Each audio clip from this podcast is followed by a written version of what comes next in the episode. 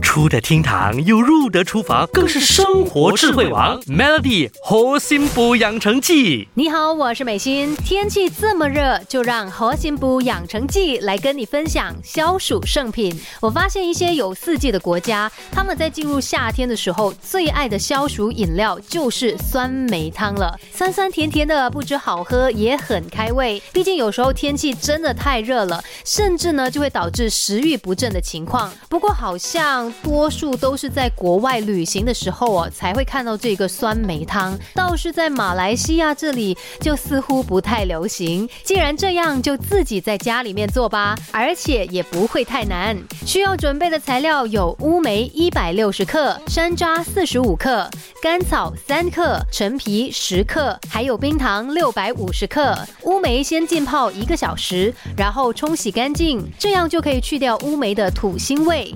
其余的所有材料，除了冰糖之外，也都用水洗一遍，去掉浮尘。在清洗一遍之后，就把这些材料放到锅中，再倒入三公升的清水，用大火煮开之后，转成小火，慢慢的熬煮到水量减少到差不多一半的时候，就可以加入冰糖，然后把冰糖煮到融化，就完成了自制的酸梅汤。整个熬煮的过程大约是一个多小时左右。煮好的酸梅汤可以稍微放凉了之后喝，也可以完全凉透了再放进冰箱里做成冷饮。千万要注意的是，乌梅的酸度很高，所以在煮的时候一定不能使用铁锅，建议使用砂锅来煮酸梅汤。